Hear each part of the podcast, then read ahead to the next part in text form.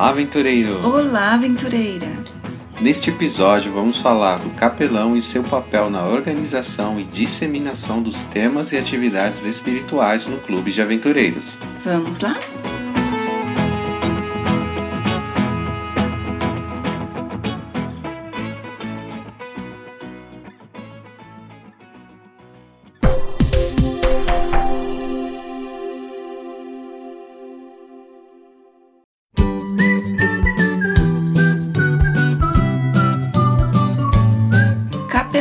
Clube.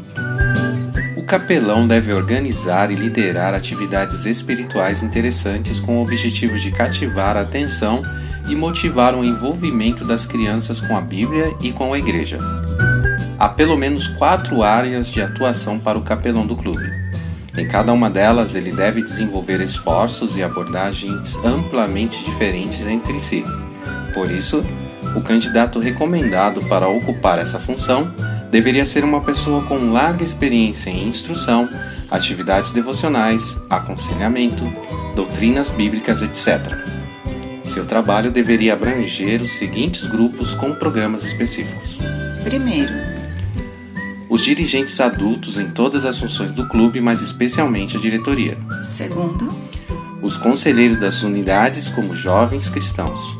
terceiro, Os pais dos aventureiros em conexão com o trabalho da rede familiar. quarto. Os aventureiros. Perceba que o trabalho proposto é focado primeiro na liderança, e isso é muito fácil de explicar.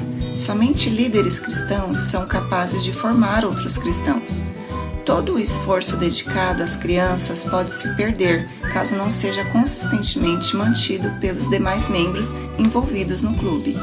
O exemplo dos adultos é que vai motivar as crianças a terem uma vida espiritual semelhante.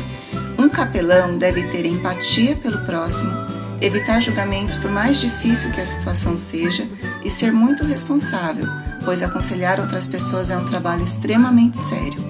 Ter facilidade de conversar e estabelecer uma interação de confiança também são habilidades essenciais a serem desenvolvidas para se tornar um capelão.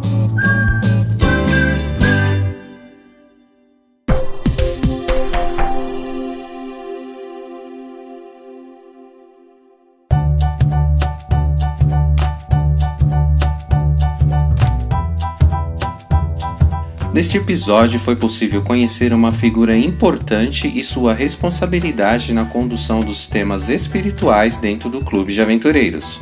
Até a próxima! Clube de Aventureiros. Construindo uma infância feliz.